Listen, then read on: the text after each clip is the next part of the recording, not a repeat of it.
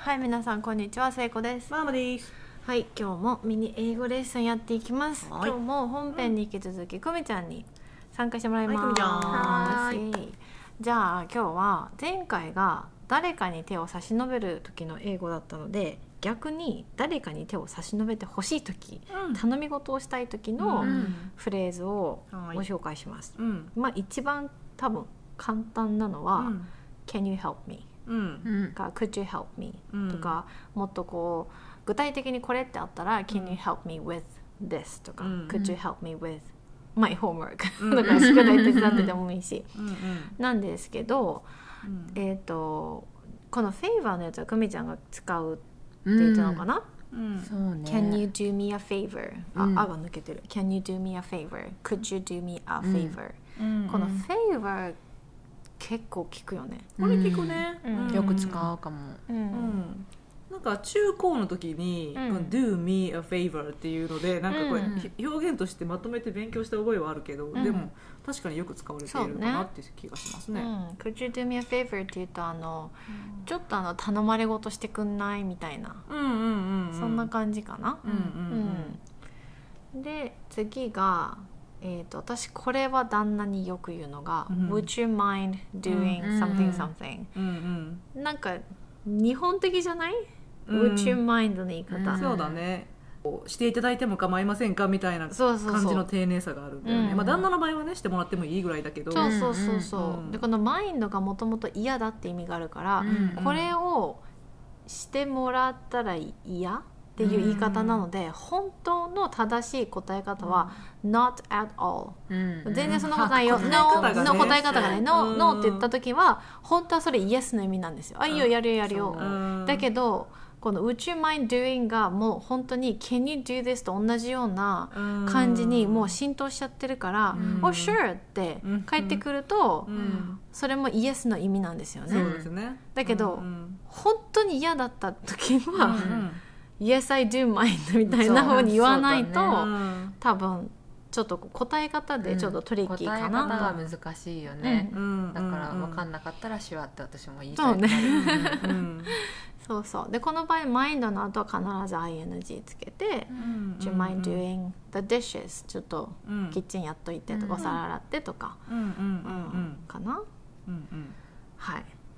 じゃあ次が、はい。これねあの頼むっていうより、うん。ちょっと今いいみたいな、うんうんうん。質問があるんだけどちょっといいっていう方で「Do you have a minute?、うん。Do you have a second?、うんうんちょっと時間ある？って使うよね仕事とかでね。仕事で使うね、うん。チャットするチャットがあるんですけどチャットの時に、うん。そういうの「Do you have a minute?、うんうんうん I have a quick question、うんみたいなのが、うんうんみんなチャットで使ってますね、私もよくやる、まあ、クイッククエスチョンがクイックじゃないんだけどね、うん。そう。気持ちいいよねこうワンクッション置くから、うん。まあ、今よろしいでしょうかってことだからね、そうそうそう。そう。のそれちゃんと許可取ってるからその後自分の助けてほしいことを言いやすい、うん。うんうんううん。んそうだね。うんうん。えっ、と次が、えっ、とちょっと長いんですけど、Would it be okay うん if I asked you to do something、そうですね、この Would it be okay うん。があのママがこれよく使うのかな、私がなんかよく使ってる、うん、うんうんまあ、Would it be okay なんかこの would うん。がうん。この、まあ丁寧なうん。印象になりますよね、英語って、だから「Will it be okay よろしいでしょうか？うん。っていうような感じに私は捉えていて、うんうんうん。うんなんか丁寧な感じがするんですよね。そうだね。で if の後も何でもいいしね。別に if I asked you to do なんとかじゃなくても、Would it be okay if you did the dishes? なんだろう。全部お皿洗いになるけど。全部お皿洗いになっちゃう。んなででもそれは溜まってんのかな？溜まってるからうんうんそうそう。何でもだから if の後は何でもいいかな、うんうんうんえ Would it be okay if I took a shower first? うんうんうんとか、うん、Will it be okay if I come over to your office そう at そうそうそう、2 p.m. とうんかあそっちの方が全然いいわうんまあ頼むというか、うん許可を得る言い方になるけど、まあ許可を得つつ聞いてる聞いてるっていう感じ。そうね、はい。で、えー最後はですねちょうどさっき帰ってきた旦那に聞くと、うん。あの「Could I trouble you for something?、この、この could I のうん。can でも多分いいと思うんですけど、うん。ただ手元より丁寧だと、うん。could I trouble you for?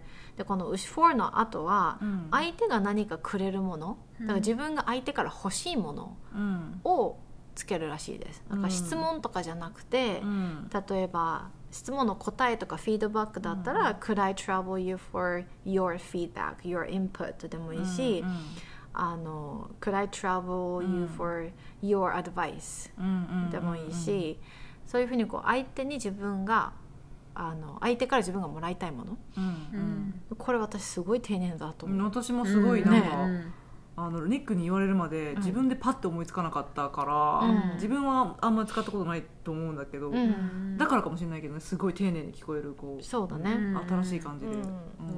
明日から使おう Could I travel you for うん。advice? うん。うん。うん。うん。Your time でもいいと思うし、うん。うん。これで今パッと思い出したのが、うん。Could I bother you?